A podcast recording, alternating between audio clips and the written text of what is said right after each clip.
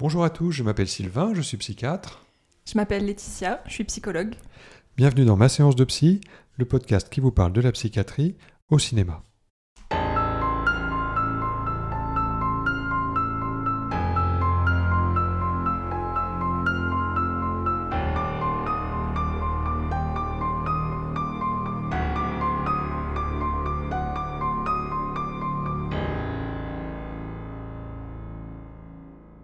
Vous écoutez l'épisode 14 et face à moi, j'ai réussi à la sortir du confinement de son hôtel particulier. C'est Laetitia. Salut Laetitia, comment ça va? Ça va. Bah en vrai, euh, tu sais que j'aimerais bien avoir du temps euh, dans un hôtel particulier pour euh, ne faire que écrire. Pas toi? Comme Jacques? Bah non, moi j'écris pas. Donc, Enfin bref, on, est, on enregistre pile le 31, le jour d'Halloween. Euh, et on a décidé de parler d'un film qui euh, fait peur, apparemment, hein, The Shining, euh, de Stanley Kubrick, pour célébrer avec vous cet Halloween. Alors bien sûr, ce qui est bien avec Stanley Kubrick, c'est que tout le monde le connaît. même si on n'a pas vu ses films, on, peut, on peut quand même citer des films de Stanley Kubrick et quelque part il y a des images de films de Stanley Kubrick qui nous viennent, même si on ne connaît pas ce qu'il a fait. Moi je sais que 2001 l'Odyssée de l'espace, il est dans ma bibliothèque. Euh, je le regarde à chaque oh, fois que je, passe. Je suis sûr que tu as bien aimé l'Odyssée de l'espace. Mais non, je ne l'ai pas déballé en fait. Ah, euh, parce que, euh, parce que j'ai pas le courage de m'infliger trois heures de Kubrick, mais ça, je mm. sais qu'à un moment donné, un moment donné, c'est sûr, ça va arriver. Mais voilà. Donc j'ai pas vu de l'Odyssée de l'espace, mais je, je sais de quoi ça parle quoi. Je sais qu'il y a un monolithe, je sais qu'il y a une station spatiale, je sais qu'il y a un méchant ordinateur, mais je, voilà. Et c'est comme les gens qui n'ont peut-être pas vu Shining, qui, quand on leur parle de Shining, ils pensent à un hôtel, ils pensent à un type qui défonce une porte à coups de hache et qui mm. met son visage dans l'ouverture de la porte. Mm. Ils pensent à des flots de sang euh, devant une porte d'ascenseur, etc., etc. Bref, donc le film de The Shining, dont on va parler aujourd'hui, il a plusieurs particularités. Déjà, il est réalisé par Stanley Kubrick, qui est, euh, bon, on va dire, unanimement reconnu comme un des meilleurs cinéastes au monde, notamment parce qu'il est euh, pathologiquement perfectionniste, hein, un peu comme d'autres réalisateurs comme euh, David Fincher ou euh, Jean-Pierre Jeunet, qui sont aussi des, grands obsessionnels très soucieux du détail. Potentiellement, dans les films de Stanley Kubrick, rien n'est censé être laissé au hasard. Il y a même des gens qui considèrent qu'il y a au moins trois de ces films, donc The Shining, Eyes Wide Shut et 2001 Odyssey de l'espace, qui euh, pourraient laisser libre cours à toutes les interprétations possibles. Tout ça pour dire que puisque toutes les interprétations sont possibles, on s'est dit qu'on allait bien pouvoir trouver des, allusions à la psychiatrie euh, dans un film qui, à la base, euh, se euh, voulait être un des films d'horreur les plus terrifiants de son époque quand il est sorti. En tout cas, c'est comme ça qu'il était vendu dans la promo. Bref, de quoi on va vous parler aujourd'hui? On a, on a, enfin moi je reconnais que j'ai quand même pas mal galéré pour trouver des sujets à aborder sur The Shining en rapport avec la psychiatrie qui ne soit pas une analyse psychanalytique. Donc, euh, on a quand même réussi à trouver des choses. Euh, on commencera par vous parler euh, de ce dont on ne va pas vous parler, c'est-à-dire toutes les hypothèses d'analyse psychanalytique qui, sont, qui, ont existé sur, sur, ce film et dont on ne parlera pas parce qu'on n'est pas psychanalyste. Par contre, Laetitia, elle se fera un plaisir de vous parler de, de l'isolement et répondre à la question est-ce que l'isolement peut rendre fou? Euh, quant à moi, je vous parlerai de la personnalité pathologique de Jack Torrance. Voilà, et puis on passera surtout du temps, alors un petit peu vite fait pour, vous donner notre avis sur le film, et puis surtout on a fait un petit peu plus de recommandations euh, sur le thème d'Halloween et de la peur. Voilà, vous savez tout, vous ne pourrez pas dire qu'on vous a pas prévenu, ma séance de psy épisode 14, c'est parti. Bonjour Jacques pas attendu trop longtemps, j'espère Oh non, absolument pas. Nous avons eu le temps de manger un morceau. Bon, content que vous ayez pu le faire avant qu'on ferme la cuisine. Bonjour. Votre famille visite les lieux? Non, mon fils a découvert le salon de jeu. On a apporté vos bagages? Ils sont là. Parfait. Vu tout le terrain que nous avons à parcourir dans cet hôtel, je suggère que nous jetions un coup d'œil à votre appartement et que nous commencions tout de suite la visite. Paul, comporte les bagages des Torrance à leur appartement? D'accord. Il faut d'abord que j'aille chercher ma petite famille. Ah The Shining est un film d'horreur psychologique américano-britannique de Stanley Kubrick, sorti en 1980. Donc il faut savoir qu'il existe deux versions du film. Une version euh, pour l'Europe qui dure 119 minutes et une version euh, américaine qui, elle, dure 146 minutes. Perso, j'ai vu la version de 119 minutes, c'était assez long comme ça. Euh, je sais pas laquelle t'as vu, toi La plus longue. D'accord, bon, bah, t'es bien courageuse. Euh, les trois acteurs principaux sont donc Jack Nicholson dans le rôle de Jack Torrance, Shelley Duval, qui était l'actrice fétiche euh, notamment de Robert Altman. Elle, elle joue le rôle de Wendy Torrance, et euh, le jeune Danny Lloyd, qui joue le fils de Jack et Wendy, donc Danny Torrance. Le film raconte donc comment un écrivain en manque d'inspiration accepte un poste de gardien euh, dans un hôtel pour euh, la période hivernale. Il emménage avec sa femme et son fils. Et comme l'hôtel est construit sur un ancien cimetière indien, euh, le personnage principal va devenir fou et vouloir assassiner sa famille. Alors, bon, j'ai pas lu beaucoup Stephen King, mais j'ai l'impression que les cimetières indiens, c'est un peu son truc. hein. Euh, moi, je me rappelle, alors j'ai pas lu Cimetière, mais j'étais allé voir Cimetière au cinéma, l'adaptation ciné, euh, la première adaptation. Je crois que c'était le premier film interdit aux moins de 13 ans que j'avais le droit d'aller voir au cinéma. Et ce film, il m'a, euh, il m'a traumatisé en fait. J'ai, j'ai- genre, j'ai badé pendant deux jours après avoir vu ce truc. Mm. C'est horrible. Donc Ouais, marrant. Moi, je l'ai lu, mais je l'ai pas, je l'ai pas vu. Ah ouais, tu devrais voir la version de l'époque. Parce que le livre est moins badant euh, que le film, je pense. Mais Ah, ça commence, le gamin, il enterre, il commence par aller enterrer dans le cimetière indien son chat, un son animal. chat mort. Mm. Et le chat, il revient, il est trop flippant, quoi. c'est le chat, euh, genre, euh, le chat qui te saute à la gorge pour genre bouffer euh, et tout. Monsieur Patate euh, version chat patate, quoi. Voilà, c'est ça. non, non, mais c'est pas. Mais en plus, il est, enfin, il est, trop flippé, quoi. Ouais. Oh là là, et puis euh, le gamin, je comprends pas comment les enfants ils peuvent jouer dans des films pareils, quoi. Je sais pas comment ils font. Ça, on en parlera d'ailleurs. Euh, donc le film est une, euh, donc The Shining, hein, on revient à The Shining. Euh, c'est une libre adaptation du roman du même nom, écrit par donc Stephen King. Et d'ailleurs, Stephen King, lui, a dit publiquement qu'il avait détesté le film, carrément. Je cite, hein, Le livre est chaud, le film est froid. Le livre finit en flammes, le film finit dans la glace. Et en plus, il est misogyne. Euh, ouais, du coup, j'en profite pour faire une petite parenthèse littéraire sur. Tu dis Stephen King. Moi je dis Stephen. Je le dis à la française, je pense. Stephen Bah, King. tu, dis comme tu veux. Stephen King. Euh, donc c'est quand même un sacré auteur. hein. Il, a, enfin, il est maintenant âgé de 76 ans. Il a écrit plus de 50 romans et environ 200 nouvelles. Et il continue toujours euh, d'écrire à un rythme assez euh, effréné. Alors après, quantité ne veut toujours pas dire qualité. C'est vrai que pour moi, Shining ou Carrie, c'est des super romans. Jessie aussi. Euh, mais euh, j'ai quand même ga- galéré avec d'autres livres de, de Stephen King euh, comme Insomnie dernièrement. Je ne vous conseille pas.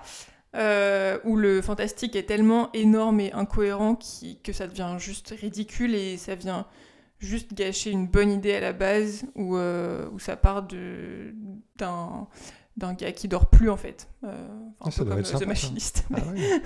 Sauf que, ouais, il dort plus et il commence à délirer, à avoir des, des, des trucs de monde fantastique alternatif, mais genre c'est complètement capillotracté, genre c'est. Waouh, waouh, waouh. Bon, Ah, ça a l'air sympa, attends. Non, franchement, il... bon, après, voilà, hein, peut-être que d'autres personnes vont, vont aimer, mais euh, moi j'ai- j'ai j'ai eu du mal. Moi, j'ai lu, moi, j'ai lu Euh, Jessie, par contre. Jesse, il est Ouais. bien. Je trouvais ça, je trouvais ça génial. C'est c'est l'histoire de la nana qui est Qui attachée, à au lit. Ouais. c'est trop bon, ça. Il y a eu un film d'ailleurs, je crois. Ouais, Euh, nul. Qui est nul. Ah ouais. Ouais, tu vois. Euh, en tout cas, il y a eu quand même un avant-après Shining euh, pour, euh, pour lui en tant qu'auteur. Ses livres se sont nettement mieux vendus après ce best-seller, même si c'est Carrie en 1974 qui le fait sortir vraiment de l'anonymat. Donc ces romans, ils sont à la frontière du fantastique, de l'horreur, parfois de la science-fiction, hein, clairement. Mais ce qui est drôle avec lui, c'est qu'il il part toujours d'une situation ou d'un contexte de vie banal à la base. Enfin, une séparation, un décès. Ici, dans Shining, bah, on explore la dégradation d'un système familial, une famille lambda, hein, euh, comme les Torrance. Et euh, il vient ensuite mêler des éléments horrifiques ou fantastiques qui euh, amènent tout le texte dans cet univers-là. Donc ça, je trouve qu'il est vraiment assez, fort pour faire ça. Et aussi, ça, ça tient aussi au fait que pas mal de ces intrigues se passent dans le Maine, en Nouvelle-Angleterre. Et c'est intéressant parce que ça participe aussi au fait de parler d'une réalité que Stephen King connaît, euh, de pouvoir rendre en fait l'histoire euh, probable dans un lieu que les lecteurs peuvent imaginer. Euh, le Maine, c'est une région qu'il connaît bien puisqu'il vit, vit là-bas la plupart du temps. et puis pour Shining, par exemple, ça se passe dans le Colorado. Et Stephen King a eu l'idée d'écrire Shining dans le Colorado au Stanley Hotel. Donc il y a vraiment des éléments de réalité concrets sur lesquels il s'appuie à la base pour le Stanley Hotel, comme, euh, comme Stanley Kubrick? Bah écoute, je sais pas si c'était fait exprès, mais ouais. Donc on peut pas lui retirer que les histoires sont toujours prenantes, il y a des personnages torturés, des univers mystérieux. Voilà, un sacré imaginaire et euh, encore une fois, qui ne s'épuise pas. Moi, je suis admirative sur la, la productivité d'écrivains comme ça. Euh, donc il sait créer les histoires, il sait les raconter et moi je trouve que voilà, ça même si on aime ou on n'aime pas, on peut pas lui enlever. Euh, C'est vrai que t'as pas parlé de ça. J'en parle dans les recommandations. Ah merde. dans le spoil.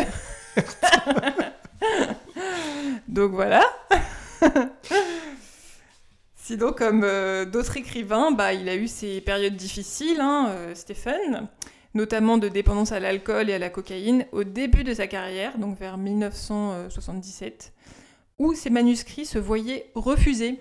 Et oui, ça arrive même à Stephen King et pas qu'à moi. Mais euh, par rapport aux conso, euh, aux consommations, pardon, il est abstinent depuis de nombreuses années après un parcours euh, suivi aux alcooliques anonymes et, une révélation religieuse. amen. Qui s'ensuit. Oh, d'accord. Voilà, ça c'était pour la petite parenthèse littéraire sur Stephen King.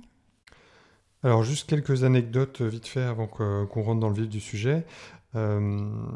D'abord, le Danny Lloyd, qui joue le petit, le petit Danny, en fait, il a tourné qu'un seul film dans sa vie, c'est The Shining.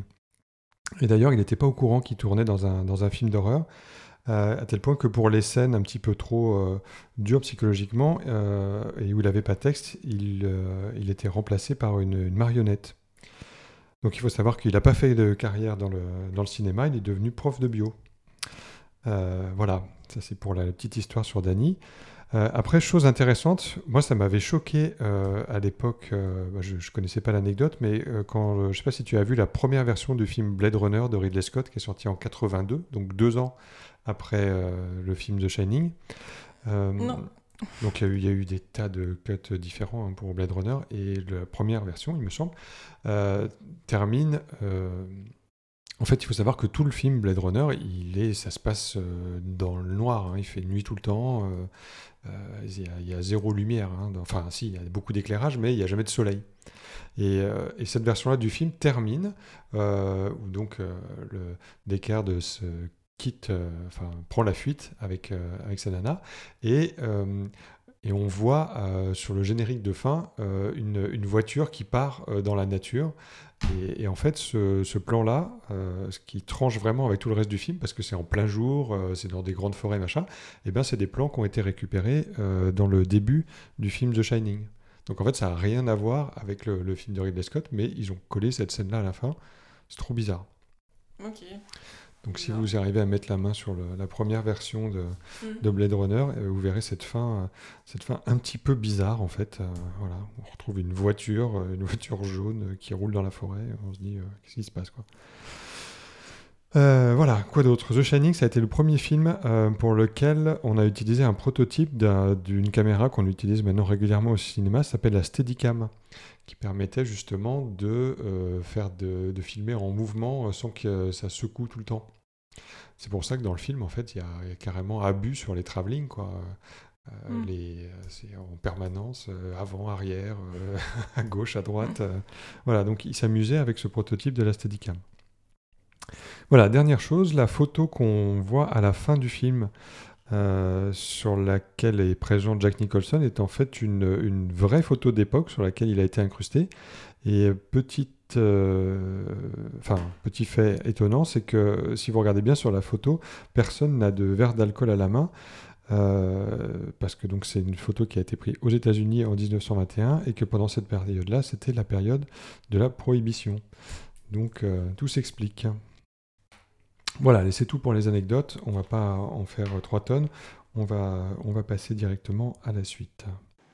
Les hivers peuvent être effroyablement rigoureux et votre tâche essentielle est de, de faire face à toutes les détériorations qui pourraient éventuellement se produire. Il s'agit avant tout de faire marcher la chaudière desservant les différentes parties de l'hôtel selon une rotation quotidienne, de réparer les dégâts lorsqu'il y en a, afin que toute l'installation reste en parfait état de marche.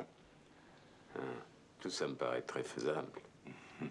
Physiquement, ça n'est pas une place exténuante. La seule chose qui peut devenir éprouvante ici au cours de l'hiver est une terrible sensation d'isolement. Eh bien, ça tombe à pic, c'est exactement ce que je cherche en ce moment. J'ai un nouveau très gros roman en préparation et cinq mois de tranquillité, c'est tout ce que je demande. Hmm. C'est une vraie chance, Jacques. Parce qu'hélas, pour certaines personnes, euh, la solitude et l'isolement peuvent poser un véritable problème. Pas pour moi. Votre femme et votre fils, comment ils vont réagir, eux? Ils adoreront. Formidable. Alors avant de commencer, je tenais à dire que le film laisse quand même euh, le champ libre à beaucoup d'interprétations, euh, notamment des interprétations euh, psychanalytiques. Et c'est d'ailleurs ce qui ressort le plus souvent quand on fait des recherches sur Internet. Et comme ni Laetitia ni moi n'avons de, formation psychanalytique, on a décidé de ne pas faire saigner les tympans de nos chers auditeurs psychanalystes avec des théories qui nous dépassent un peu. Mais sachez quand même qu'on aurait pu vous parler alors, de la résolution de l'audible de Dany qui arrive à surmonter la castration imposée par son père, mais on n'en parlera pas. On aurait pu vous parler aussi de l'interprétation de la scène de la salle de bain, qui serait euh, en fait une représentation de l'agression sexuelle que Dany a subie par son père, mais ça non plus, on ne vous en parlera pas. Euh, on aurait pu vous parler du refoulement et du retour du refoulé. Je ne sais pas ce que c'est. C'est ce que j'allais te demander. Tu comprends ce que tu dis ou pas? Non, non, non. Mais nos amis euh, et collègues psychanalystes sauront tout à fait de quoi et, à mon avis trouveront tout à fait euh, du sens dans la métaphore des miroirs dans le film et notamment sur la question du racisme. Et enfin, euh, on ne vous parlera pas non plus de la culpabilité de Jack d'avoir violé son fils et de la façon dont il utilise le livre qu'il écrit pour refouler son passage à l'acte. Mais je vais plutôt passer la parole à Laetitia qui va nous parler de confinement et d'isolement. Ok. Euh, donc euh, on est parti à réfléchir sur le thème de l'isolement, puisque dans Shining, Jack et sa famille sont quand même bien seuls au monde et bien paumés pendant l'hiver dans leur hôtel de l'Overlook. Et on s'est dit, mais en fait, ils sont un peu confinés quoi. Et là, illumination, on va parler du confinement lié à la pandémie de Covid et de l'impact sur les troubles psy. Donc pour commencer, euh, Petite distinction, l'isolement social, euh, l'isolement social de la solitude. L'isolement social, c'est quelque chose d'assez objectif dans le sens où c'est, on parle souvent d'être seul physiquement en fait, d'isolement de, euh, physique, du fait de ne pas être entouré. Et c'est plus plus souvent quelque chose de subi quand même. Que la solitude, ça va être quelque chose de plus subjectif, ça va être plus de l'ordre du sentiment, du ressenti de la personne, plus de l'ordre du psychologique. Donc dans le confinement, euh, enfin en tout cas le premier en 2020 qui fut le plus strict et le plus long, on retrouvait ces deux composantes chez beaucoup de, personnes, donc l'isolement et euh, le sentiment de solitude. Donc pour parler un peu de ça, je vais utiliser deux articles. Le premier, c'est un article de... Euh, alors attention, désolé pour les noms. Drogo, Jensen et Laprevotte en 2021 dans la presse médicale Formation. C'est une revue de la littérature sur l'impact du confinement chez les personnes qui souffrent de maladies mentales. Et du coup, j'ai trouvé ça pas mal parce qu'il démarre un petit peu la revue de littérature en disant que euh, euh, il n'y a pas que les personnes qui souffraient déjà de maladies mentales qui ont été impactées par les effets du confinement et euh, de son isolement. Donc ils disent que le confinement en lui-même, ça participe à cette détresse, ça a participé à cette détresse, et ça a exercé une pression sur la santé mentale des personnes ne souffrant pas de troubles mentaux, parce que ce confinement-là et donc cet isolement-là, il a provoqué de l'ennui, de l'inquiétude, de la peur, de l'anxiété pour soi et pour ses proches, euh, donc de l'isolement et parfois même de l'exclusion. Les premiers résultats des études euh, suggéraient que plus de 25% de la population générale présentait des niveaux modérés à sévères de symptômes anxieux en réponse à la pandémie de Covid. Donc déjà, c'est pas rien. il parle aussi du fait qu'il y a des symptômes qui ont été majorés donc qui ont été augmentés pendant le confinement, et notamment à cause de troubles du sommeil importants, et encore une fois, même en population générale, même des gens qui n'avaient pas forcément des troubles du sommeil avant, euh, ont pu euh, développer ce genre de troubles liés à un changement de rythme ou à l'émergence de facteurs de stress. Donc deux éléments très présents pendant le, pendant le confinement. Et ces deux éléments-là, ils sont connus pour majorer les symptômes anxieux, dépressifs, euh, la prise de risque ou l'impulsivité. Donc ils disent que euh, selon le réseau Morphée, il y a une étude euh, qui a été faite qui soulignait cette tendance donc, de troubles du sommeil en population générale, hein, toujours, où 47% des participants, donc c'est énorme, 47% des participants... 1 sur 2 quoi. 1 sur 2, voilà, merci, rapportaient, rapportaient moins bien dormir pendant le confinement. Donc pour faire un petit, un petit lien par rapport au film, par rapport à Shining, c'est vrai que bon, Jack, il il, décompense un peu progressivement, mais ça, je trouve qu'il y a un peu une progression qui est parallèle au fait qu'il dort plus. Il y a une augmentation de l'impulsivité, il est encore plus déprimé, il est encore plus parano, et tout ça c'est renforcé aussi par le fait qu'il trouve plus le sommeil en fait. Euh, Donc en fait, Stanley Kubrick, il, a, il, a, il avait déjà anticipé euh, ce qui allait se passer euh, pendant le Covid. Ah, à tous nos amis complotistes. nos auditeurs complotistes. En tout cas, il y a eu des, facteurs aussi liés au confinement qui ont favorisé une potentielle décompensation psychiatrique, donc des personnes qui n'avaient pas forcément développé de troubles mentaux avant, qui ont été favorisées par certains facteurs du confinement, parce que, comme je le disais, voilà, c'était un contexte favorisant pour les symptômes de stress aigu, de troubles du sommeil, voilà, plus fréquents, plus sévères, et tout ça, ça a pu jouer dans les décompensations. Euh, après, je ne vais pas détailler forcément toutes les différences selon les pathologies qui sont abordées dans l'article parce que ce serait un petit peu, euh, un petit peu lourd. Mais euh, j'ai trouvé que le, ce qui était dit par rapport aux troubles psychotiques, c'était intéressant parce que dans l'article, en fait, il disait que ces personnes-là qui souffraient déjà de ces pathologies-là auraient été préservées de l'impact du confinement alors, bon, il n'y a, pas encore beaucoup de hum, données sur le sujet, donc je ne sais pas si c'est super fiable. Euh, parce qu'en fait, ces personnes-là, euh, la plupart du temps, euh, bah, elles sont un peu dans une sorte de confinement un peu permanent.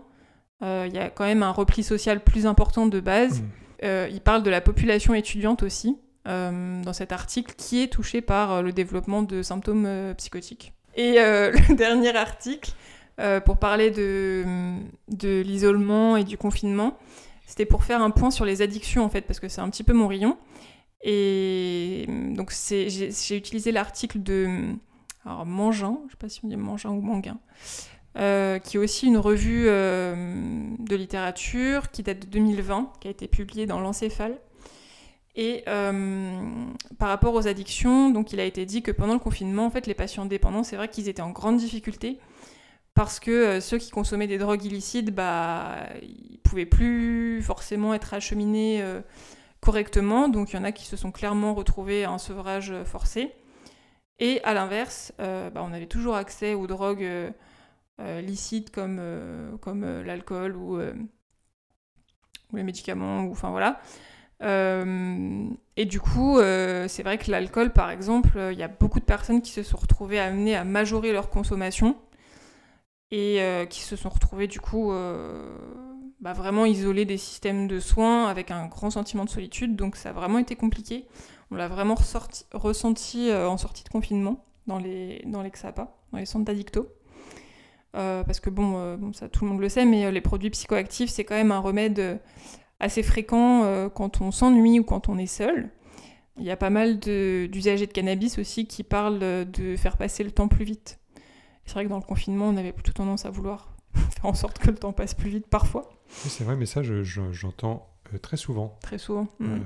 je, oui, notamment par rapport aux consommations de cannabis. Quoi. Ouais. Je fume parce que je m'ennuie ou je fume pour faire passer le temps. Ouais. C'est vraiment une, fonction euh, très très fréquente. Donc là, pendant le confinement, d'autant plus. quoi.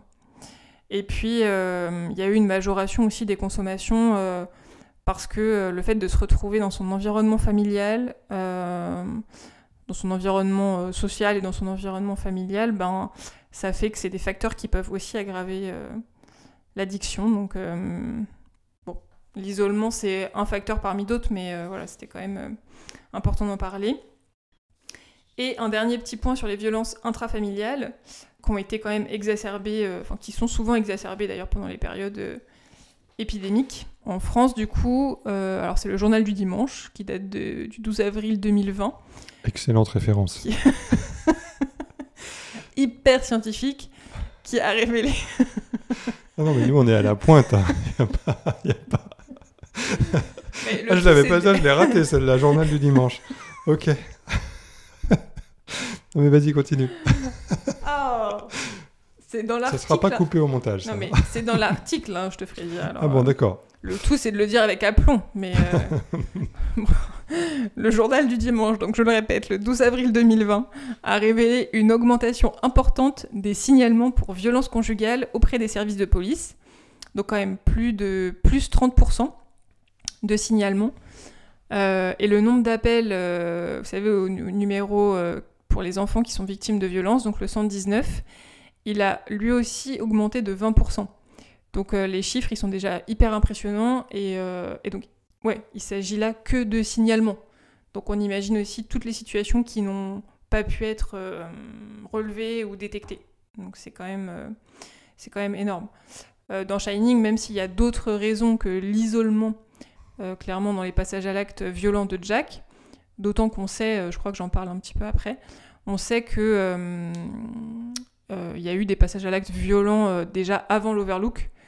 On voit quand même que euh, long du film, tout au long du film, il y a une espèce d'escalade de la violence euh, liée, enfin permise entre guillemets, euh, par le fait qu'ils sont complètement seuls et démunis, sans aide possible autour d'eux. Wendy, je vais t'expliquer quelque chose. Toutes les fois que tu entres ici, tu m'interromps, tu perturbes ma concentration, tu me fais perdre le fil et il me faudra du temps pour reprendre là où j'en étais. Tu saisis? Oui. Bien. Établissons une règle. Toutes les fois que je suis ici et que tu m'entends taper, hmm, que tu ne m'entends pas taper, quoi que je sois en train de foutre ici, quand je suis ici, ça veut dire que je travaille. Ça veut dire n'entre pas. Tu crois que tu peux te mettre ça dans la tête? Bien, et eh ben moi maintenant je vais vous parler euh, de la personnalité de Jack Torrance. Alors c'est un peu difficile hein, de catégoriser exactement la personnalité de Jack. Bon, après plusieurs visionnages, j'aurais tendance à penser que euh, on est plutôt devant un cas de personnalité euh, qu'on appelle narcissique. Alors selon le DSM-4, parce qu'apparemment la personnalité narcissique elle a été retirée du DSM-5, pour le DSM-4, la personnalité narcissique, c'est un sujet qui a un sens euh, grandiose de sa propre importance, c'est-à-dire qui surestime ses réalisations euh, et ses capacités. C'est un sujet qui a des fantasmes de pouvoir, de succès, de splendeur, qui pense être spécial et unique, euh, et qui ressent le besoin d'être admiré et qui pense que tout lui est dû. c'est aussi quelqu'un qui va avoir tendance à exploiter l'autre pour arriver à ses fins. Ça, c'est des critères qu'on peut retrouver avec, ah oui, j'ai oublié, le manque d'empathie. Euh, c'est des critères du DSM-4 de la personnalité narcissique. À la différence du DSM-4, la personnalité narcissique, elle, elle est répertoriée différemment dans la classification internationale parce qu'elle est classée plutôt dans les troubles de la personnalité non spécifiques. C'est-à-dire que ce euh, c'est pas euh, un trouble de la personnalité bien défini clairement avec, avec des critères comme ça peut être le cas pour le, le DSM-4. Euh, il faut savoir que c'est une personnalité qui prédomine plutôt euh, chez les hommes et qu'elle concerne environ 0,4% euh, de la population. Donc dans le film, Jack, lui, il est plutôt présenté comme quelqu'un qui, évidemment, a une haute estime de lui.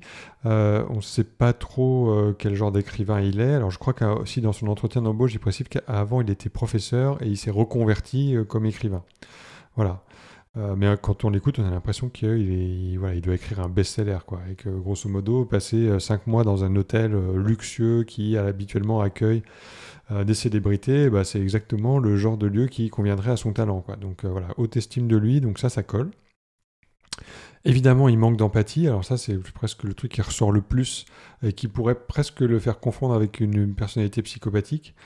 Euh, alors il y a plusieurs exemples dans le film, on va pas tous les citer, mais bon, euh, ce qui est assez frappant, c'est au début du, film, quand ils, quand ils font le trajet en voiture pour arriver jusqu'à l'hôtel avec sa famille, euh, et qu'ils ont une discussion sur le cannibalisme dans la, bah, dans la voiture. donc lui il parle de ça à son fils comme si c'était tout à fait normal, et c'est sa femme qui est obligée de lui faire remarquer que c'est déplacé de parler de cannibalisme à son fils. Euh, de même, lorsque Wendy, à un moment donné, elle vient le voir en larmes parce que son fils euh, lui a dit qu'il s'était fait agresser dans la chambre 237, tout ce qu'il trouve à lui répondre, c'est euh, Tu serais pas devenu folle toi aussi? Ce qui, ça, est clairement un manque d'empathie. Après, en ce qui concerne les, ben, le fantasme de succès, hein, la scène où il se dispute avec Wendy dans la, dans la chambre est assez caractéristique aussi. Il, lui dit euh, je cite, c'est bien euh, ta manière de soulever un problème le jour où finalement j'ai la chance d'accomplir quelque chose. Jusqu'ici, je t'ai laissé foutre en l'air ma vie sans rien dire, mais crois-moi maintenant, je te laisserai plus la foutre en l'air.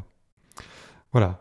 Donc au final, Jack va pas jusqu'à cocher euh, toutes les cases de ce qu'on appelle un pervers narcissique, mais bon, des fois on est quand même pas loin. Bah, souvent, le pervers narcissique, lui, va plutôt chercher à dévaloriser sa victime pour se mettre en avant lui. Euh, c'est, euh, il a des remarques du style T'es quelqu'un de bien, euh, mais parfois tu me tires vers le bas. Ou alors, si je vais mal, c'est à cause de toi. Ça, c'est, plus des choses qu'on retrouve chez les pervers narcissiques. Le pervers narcissique, il tend, il à amplifier et à faire alterner chez l'autre les, les, regrets et les peurs. Donc, parmi les attitudes ou les comportements qu'on va retrouver chez les pervers narcissiques, il y a ce qu'on appelle le mimétisme, pour donner l'illusion à l'autre d'un accord parfait. Il y a euh, aussi ce qu'on appelle le cloisonnement des relations. Euh, pour que bah, on ne puisse pas euh, recouper les, mensonges qu'il hein, qui, qui peut faire. Il y a l'auto-valorisation et la dévalorisation de l'autre, c'est un peu ce que je disais.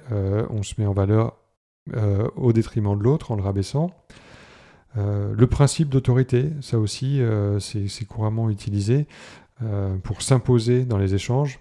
Du style non mais là je peux pas discuter avec toi maintenant, tu vois bien que je suis occupé. Euh, les autres, les autres stratégies, ça peut être aussi l'induction, c'est-à-dire l'art de suggérer à l'autre une idée, ou alors carrément l'inhibition de la pensée critique de l'autre. Voilà, il y a plein, il y en a plein d'autres stratégies. Enfin bref, tout ça pour dire que on pourrait retrouver des traits pervers dans le discours de Jack, notamment dans la fameuse scène de l'escalier, lorsqu'il assène à Wendy tout un tas de, de questions rhétoriques euh, lorsqu'il se fait passer pour une victime. Euh, mes responsabilités à moi, est-ce que tu t'en es déjà soucié? Euh, Ou lorsqu'il rabaisse carrément Wendy, quand il dit Tu as eu toute, toute ta chaîne de vie pour réfléchir, tu crois que 5 minutes vont te suffire maintenant? Voilà, ça, effectivement, on pourrait se dire qu'il il y, a, y, a, des traits pervers là-dedans. Mais bon, au final, on ne retrouve pas chez Jack tous ces signes euh, évocateurs, enfin tous les signes qui traduisent une certaine manipulation, parce que le, pervers narcissique, sa vocation, c'est plutôt de manipuler l'autre, de l'instrumentaliser euh, dans son propre intérêt. Euh, là, ce qui, est la principale... enfin, ce qui n'est pas le cas pour Jack, en fait. Parce que Jack, lui, pense, il pense surtout à lui, mais il ne va pas chercher volontairement à instrumentaliser l'autre ou le rabaisser pour se mettre en valeur. Sauf que des fois, ça dérape donc on reste dans la personnalité narcissique, narcissique pardon, sans que ça tourne euh, au, pervers narcissique. T'es-tu jamais interrogé sur ce que deviendrait mon avenir? Si je n'étais pas à la hauteur de mes responsabilités Y a-tu vraiment songé? Réponds! T'approches pas de moi! Pourquoi? Je veux juste retourner dans ma chambre. Pourquoi? Je sais plus où j'en suis. J'ai besoin d'être seule pour pouvoir réfléchir. Tu as eu toute ta foutue chienne de vie pour t'exercer à réfléchir. Tu crois que cinq minutes de plus vont te suffire maintenant? Voilà euh, ce qu'on pouvait dire sur euh, ces deux points euh, intéressants dont il nous paraissait important de parler dans le film. Maintenant, on va vous donner un peu votre, enfin notre avis plutôt sur le, sur le film. C'est moi qui vais commencer. Euh, bon, sachant que c'était un petit peu difficile hein, pour moi de devoir euh, critiquer un film euh, d'un réalisateur qui est reconnu comme un génie du cinéma. Après, bon, je considère qu'en tant qu'œuvre d'art, on peut être sensible ou non à un film. Hein, donc, m'en voulez pas si je suis, si je suis un peu dur avec, avec le film. Enfin, moi, personnellement, je me suis un peu ennuyé hein, en, voyant ce film. J'ai même dû parfois aller faire des pauses pour, pour faire autre chose parce que c'était c'était un petit un peu trop, trop pour moi, quoi. alors bon, probablement que je suis passé à côté du message, hein, parce que déjà c'est un film qui m'a pas fait peur. Kubrick a beau être quelqu'un d'ultra brillant, hein, il a fait d'autres films que j'ai beaucoup appréciés. mais bon, comme tout le monde, il n'est pas abri des faux raccords. Hein. Euh, certains peuvent être, euh, on va dire, volontaires. Alors, euh, on pourrait parler de l'autocollant du nain simplet qui disparaît de la porte de la chambre de Danny après la, première manifestation du Shining. Ok, ça déjà, pour l'avoir remarqué, il faut être super balèze. par contre, les chaises qui s'en vont d'un plan à l'autre, la machine à écrire qui change de couleur ou le motif de la moquette qui change de sens. voilà, ça, je suis pas sûr que ça soit fait vraiment exprès par le réalisateur. Mais bon, bref, euh, bon, il y a carrément des gens qui sont allés, j'ai vu ça dans des, dans des vidéos sur YouTube, des gens qui, euh, qui sont carrément allés jusqu'à faire des plans de l'hôtel Overlook et qui montrent que si tu suis les chemins que tu as pris par le, euh, par le personnage, tu, ne retombes pas sur les bonnes pièces en fonction des, des, mouvements qu'ils font. Quoi. Et qu'il y a même des pièces qui probablement n'existent pas. Enfin bon, voilà. Donc c'est vrai que le souci du détail, il va jusqu'à un certain point, euh, mais bon, voilà, il faut, remettre le film aussi dans son contexte. C'est un film des années 80. Euh, il n'y avait quand même pas les moyens techniques qu'on a aujourd'hui, donc on peut quand même excuser certaines choses. Euh, après, bon, je dis ça comme si j'étais en école de ciné et que, j'avais dépioté le film. Mais bon, bref, il fallait que je m'occupe en regardant le film. Alors du coup, mon regard a dû être attiré par ces trucs-là, mais bon. Euh, enfin bon, voilà. Pour moi, c'est un film d'époque qui a quand même mal vieilli. Hein. On peut pas dire ça de tous les films de Stanley Kubrick, mais bon. Euh, j'ai vu il y a pas longtemps Barbie, tu vois, le, film de Greta Gerwig qui, euh, qui, voilà, qui est une ode au, au, féminisme, voilà, qui est un film qui se veut hyper progressiste, tu vois, un truc comme ça. voilà, donc là, avec The Shining, là, on voit que c'est pas du tout l'ambiance hein, dans les années 80. Euh, la pauvre Shelley Duval qui joue euh, Wendy, euh, c'est vraiment c'est insupportable de voir à quel point elle est reléguée au rôle de potiche quoi. Elle est en larmes tout le temps, elle crie, enfin voilà, et puis elle est vraiment victimisée tout au long du film quoi. Donc j'ai trouvé ça quand même vachement violent. D'ailleurs l'actrice, hein, elle disait que c'était quand même vachement compliqué pour elle de. Elle était parfois même carrément sadisée par, par Stanley Kubrick sur le, sur le plateau. Enfin bon, elle était euh, limite au bord de la dépression parce qu'elle savait que chaque jour, elle allait devoir pleurer. quoi. Donc elle a passé tout le tournage à pleurer. C'était un tournage affreux pour elle. Bon, lui, Nicholson, il cabotine à mort, hein. il surjoue la folie à fond, hein. il n'y a pas de souci, il se donne, euh, il se donne au, maximum. Euh, bon, voilà, rien de plus à dire par rapport à ça. J'ai bien aimé quand même l'esthétique et les couleurs. Bon, je reconnais que The Shining,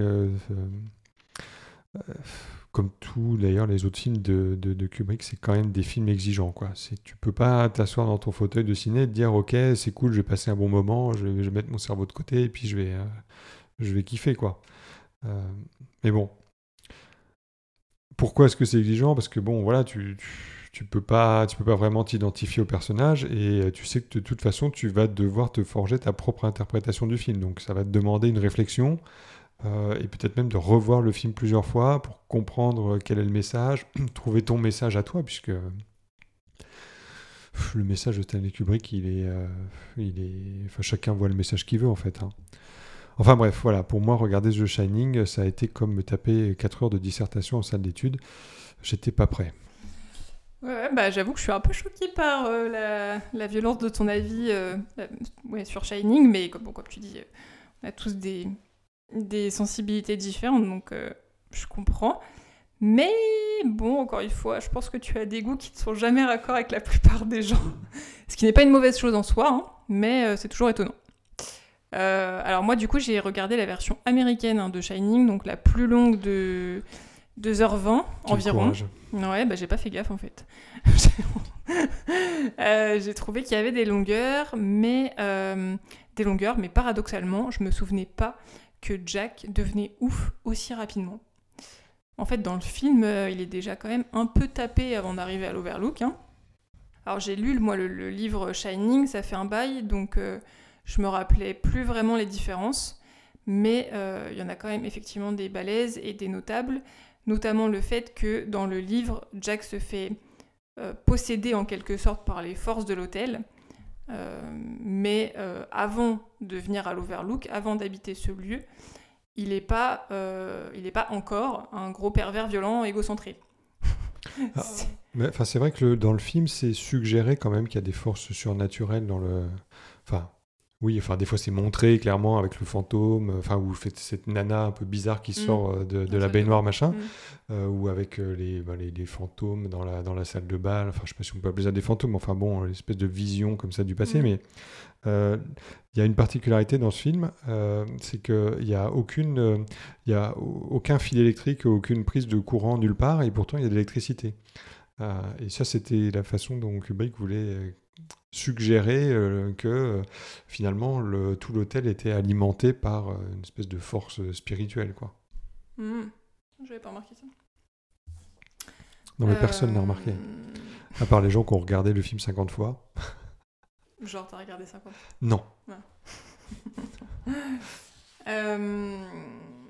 Alors, en tout cas, Jack, en fait, il a, il a depuis longtemps des problèmes d'alcool aussi. Et c'est intéressant parce qu'en fait, dans la version américaine, donc que j'ai vue, euh, il y a une scène qui est également présente dans le livre. Et, euh, et cette scène, apparemment, elle ne figure pas dans la version européenne. En fait, il s'agit d'une scène où Danny euh, semble malade après euh, avoir vu une vision d'horreur montrée par son ami imaginaire Tony. Et une femme, donc médecin, vient l'ausculter, enfin le voir chez eux. Wendy se retrouve après en aparté avec elle et elle lui confie que cet ami, Tony, est apparu peu de temps après un accès de violence euh, sous alcool de Jack, où il a tiré fort sur le bras de Danny et tellement fort qu'il lui a déboîté, en fait. Et du coup, cette scène-là, euh, enfin, elle fait pas partie de la version américaine. Et je trouve que ça, en tout cas, moi, ça m'a questionné sur euh, la censure euh, chez nous d'éléments qui pourraient être un peu euh, gênants ou un peu perturbants. Et bon, ça reflète aussi euh, le fait que Kubrick, il a refait un peu l'histoire à sa sauce. Et en fait, toute la partie euh, de l'histoire relationnelle finalement de, cette famille euh, Torrance, il l'a complètement zappé. Euh, et puis dernière différence avec le livre, comme tu disais, donc la fin, enfin comme disait Stephen King, la fin du film est froide. Jack finit effectivement congelé dans le labyrinthe, et la fin du livre est chaude puisque spoil, puisque Jack finit euh, brûlé parce qu'il fait euh, sauter la chaudière. En fait, il fait tout sauter. Il y a un petit clin d'œil vite Donc, fait à la chaudière dans le film, euh, où tu vois Wendy juste Ouais. euh, inspecter euh, trois boutons sur la chaudière. euh, Oui, voilà. bah c'est tout. Dans le livre, ça va un peu plus loin. Et euh, pour info, il y a eu une suite au roman euh, de Shining. Euh, le livre s'appelle euh, Doctor Sleep, euh, sorti. euh, Faut préciser ou pas que c'est pas un sous-vêtement? Euh, Petite dédicace au précédent épisode, c'est ça? Ouais, c'est ça. Pour tous nos auditeurs fidèles. donc Dr. Sleep, il est sorti euh, il y a 10 ans, donc en 2013. On y retrouve le petit Danny Torrance, qui n'est plus petit, mais qui a gardé ses dons télépathiques et extrasensoriels. Alors j'ai pas aimé cette suite, donc je vais pas la conseiller. Mais voilà, il y a une suite qui existe. Et donc, euh, bref, pour revenir au film, hormis effectivement le côté euh, très caricatural de Wendy qui est assez agaçant, euh, moi, j'aime bien l'adaptation de Kubrick. Alors, elle, elle ne respecte pas le livre, mais bon, j'ai envie de dire, chacun fait bien les adaptations qu'il veut. Les plans de l'hôtel sont magnifiques, l'ambiance est là. Alors, pour l'époque, je trouve que tu le regardes aujourd'hui, t'es encore mal à l'aise. En vrai, il y a un côté glauque, un peu malsain, que euh, Kubrick a su faire passer sans être dans l'excès, sans être dans le trop. C'est ce que tu appelles le côté kitsch. ça, c'est vachement malsain, ça. Non, mais c'est vrai, enfin, je trouve que, que les personnages et euh, les quelques hallucinations de Danny, elles peuvent, euh, elles suffisent en fait. Je trouve que par rapport aux films horrifiques de maintenant, c'est rare. On sait plus trop faire de films un peu à tension qui représentent des cauchemars crédibles, euh, sans monstres, sans créatures, sans trop de gore ou de sang, ou des zombies possédés super clichés. Euh, donc j'aime bien ce film aussi parce qu'il arrive quand même à me faire un peu flipper euh, sans tout ça. voilà, Il y a Harry Aster hein, qui fait ça très bien avec Oui. Boys Afraid.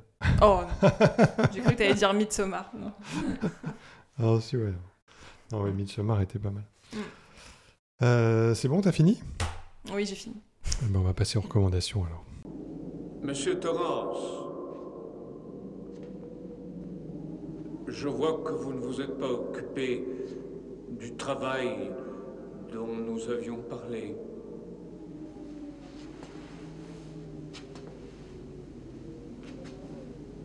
Inutile de me le rappeler, monsieur Grady. Je redresserai la situation aussitôt que je serai sorti d'ici. Est-ce bien certain, monsieur Torrance? Je me le demande. J'avoue que j'en doute. Moi et bien d'autres en sommes venus à croire que le cœur n'y est pas. Que vous manquez d'estomac pour le faire.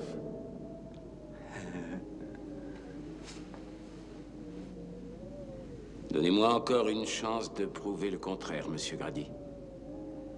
C'est tout ce que je demande.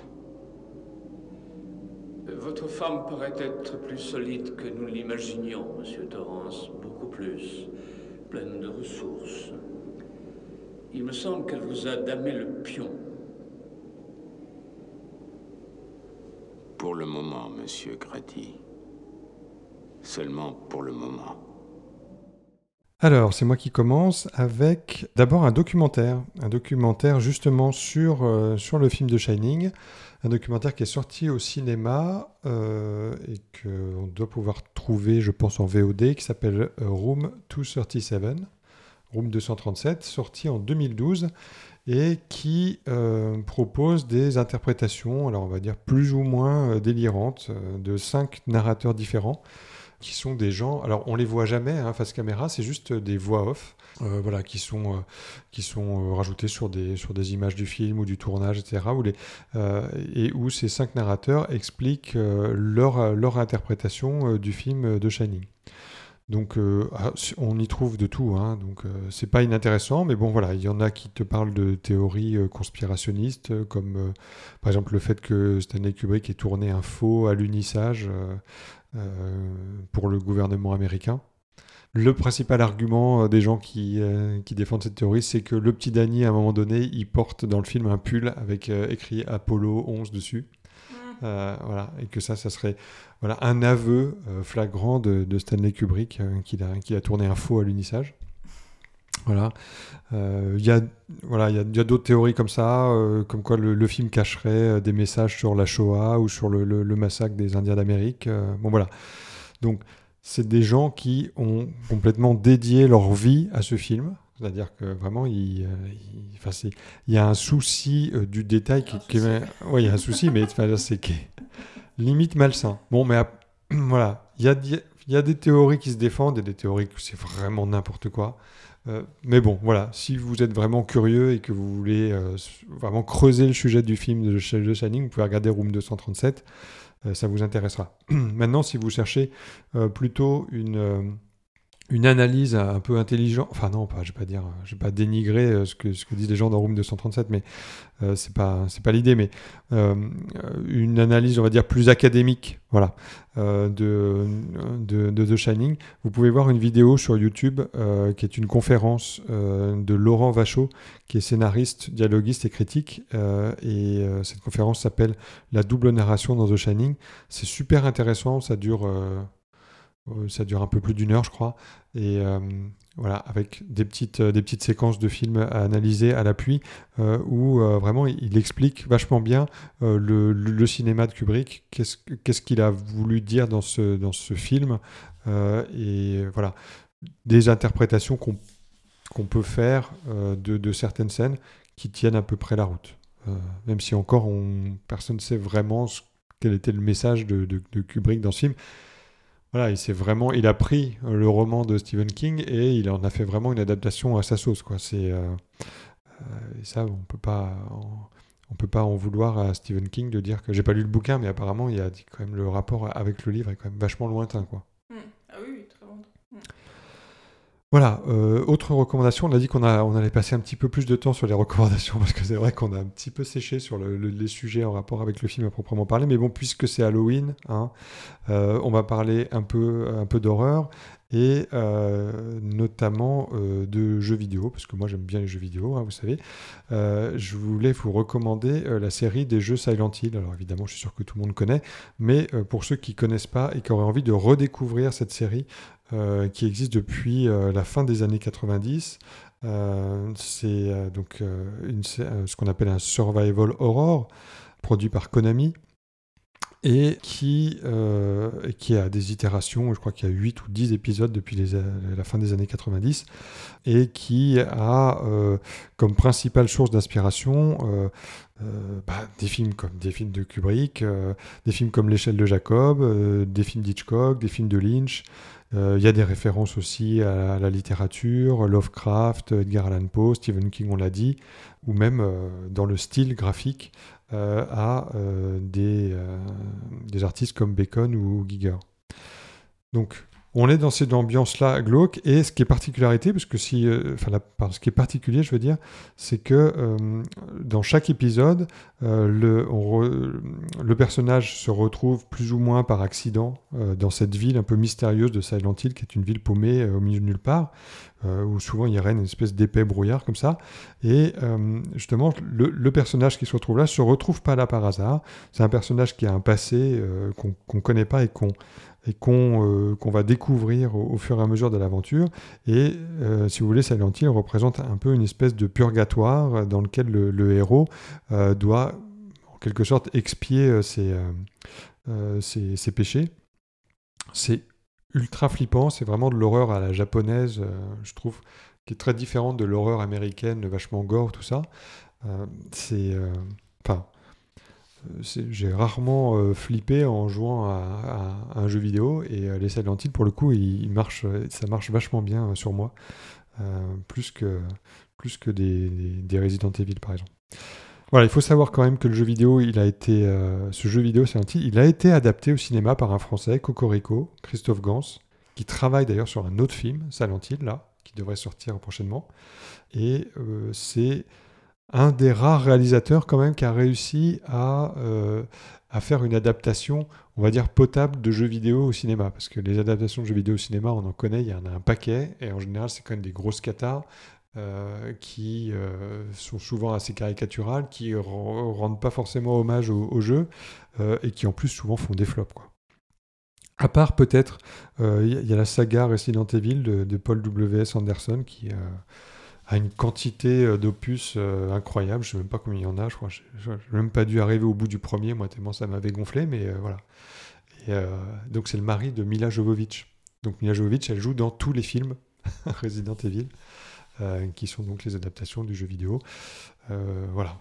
Donc euh, moi c'est pas pas trop mon kiff, mais par contre Silent Hill, en plus, je crois que là, ils vont, ils faire, une, ils vont faire un remaster, enfin une réadaptation des premiers opus qui sont vraiment fabuleux avec des personnages. Je te dis vraiment dans quel esprit tordu ça a pu être inventé. Il y a un personnage qui s'appelle Pyramid Head.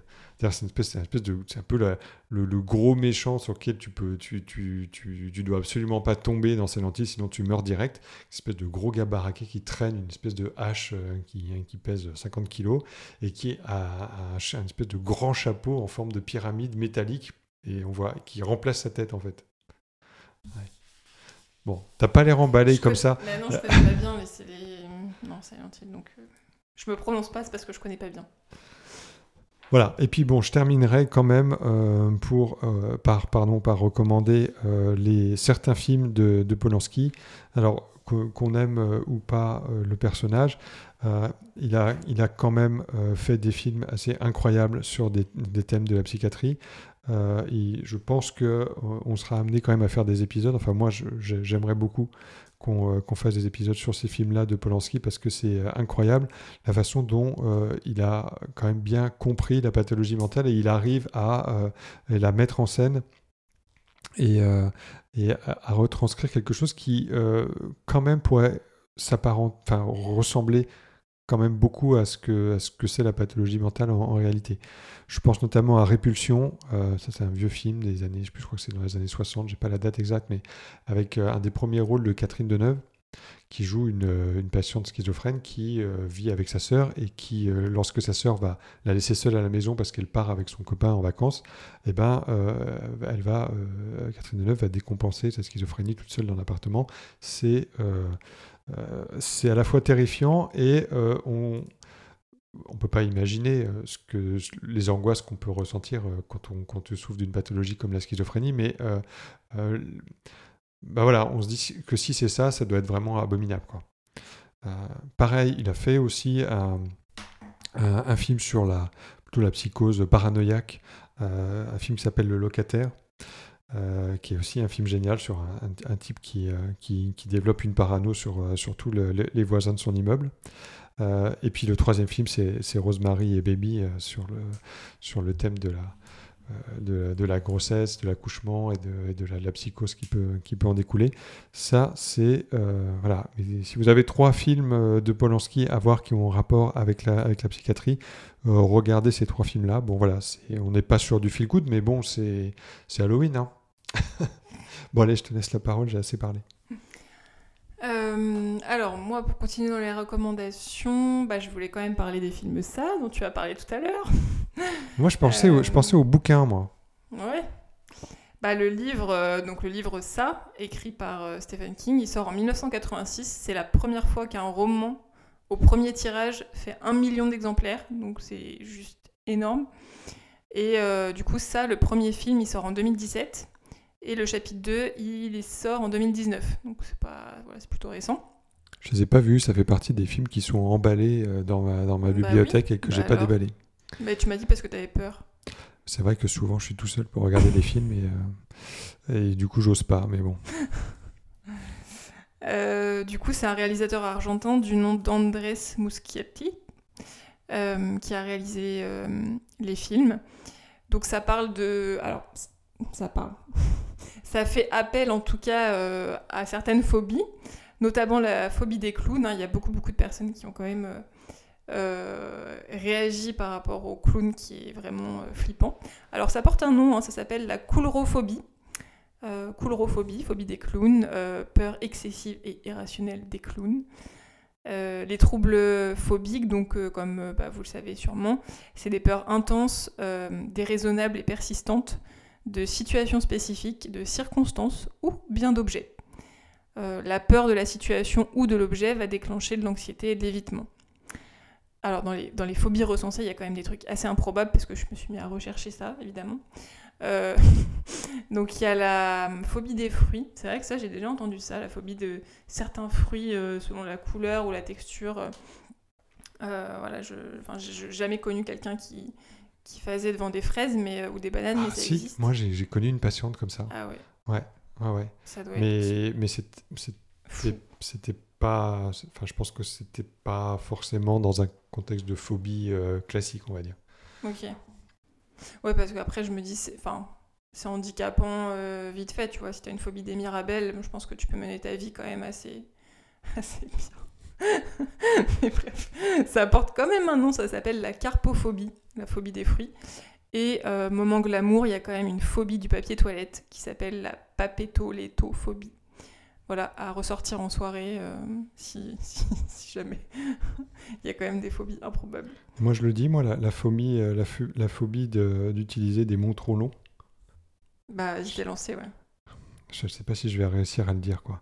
C'est l'hippopotomonstrosesquipédaliophobie. Non, mais c'est du foutage de gueule, je pense. Non, ça fait 36 lettres. Ça, si tu mets ça au Scrabble, euh, bah, je pense que là, c'est. T'as pas assez de lettres. T'as pas assez de lettres. si tu veux faire une variante du Scrabble où tu mets une des tablettes comme ça avec, euh, avec 30 euh, lettres. voilà. C'était ma petite contribution à tes, à tes phobies. Donc voilà, après les films ça, un autre film, bon là c'est vraiment l'instant vulnérabilité parce que c'est un peu un des films de mes premières frousses.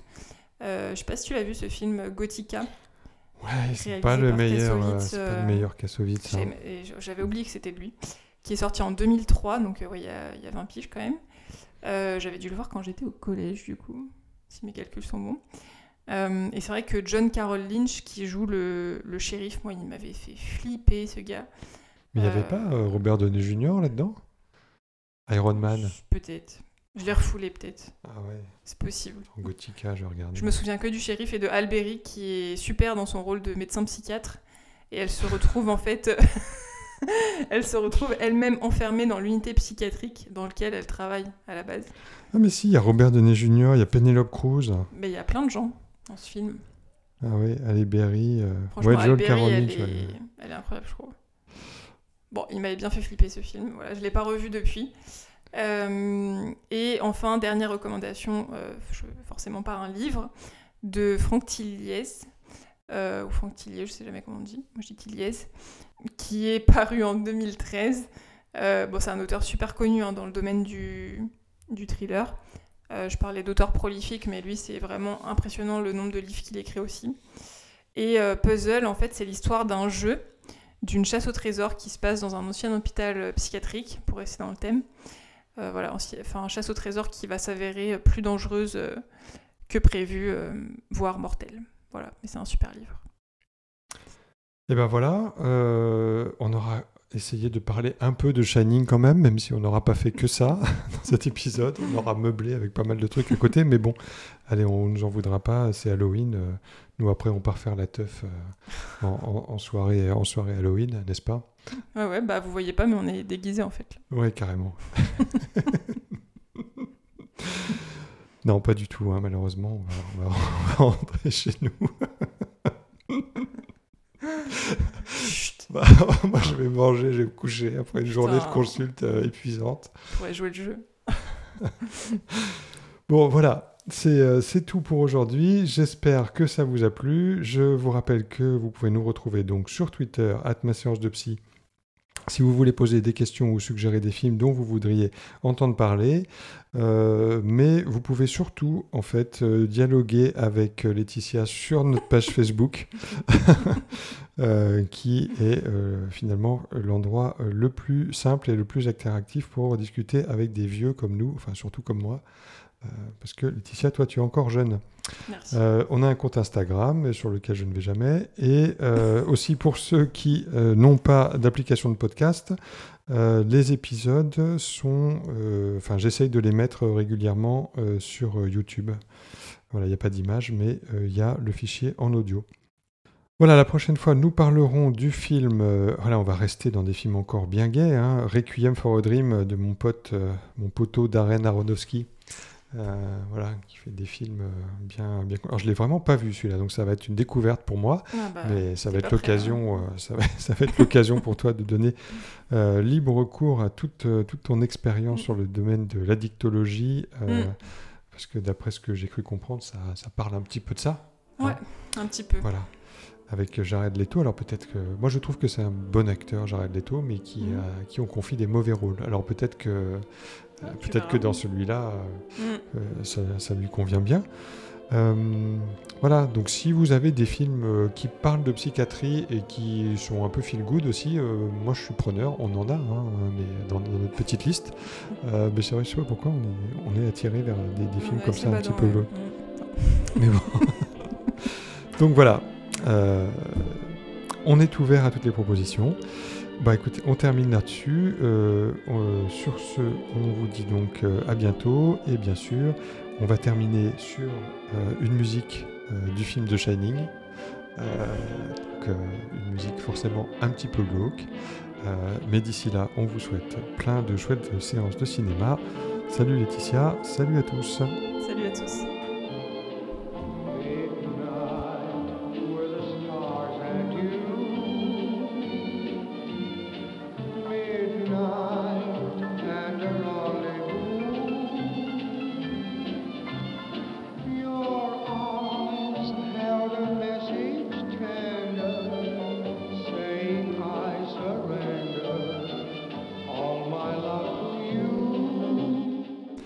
Donc comme ni moi, euh, ni Laetitia, euh, on vous l'a dit, on a de formation psychanalytique, on a décidé de ne pas faire saigner euh, les tympans de nos chers auditeurs psychanalystes avec des théories qui nous dépassent un peu.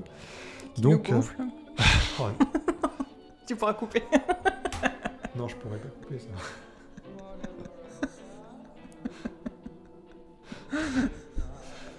tu fais chier là.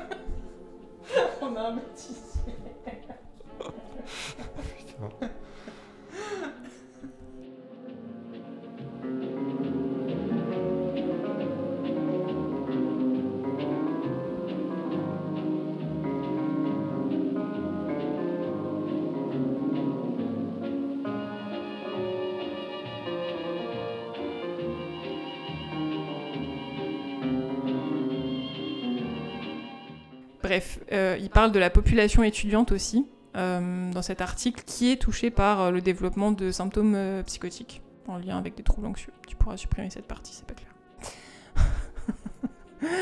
Ah, Euh, Arrête de me faire ça, parce que moi, après, je vais galérer. Donc ça, je, vais la- je suis désolé, mais je vais la laisser. C'est vrai Bon, bah je suis désolée si vous avez rien compris à ce que j'ai dit avant.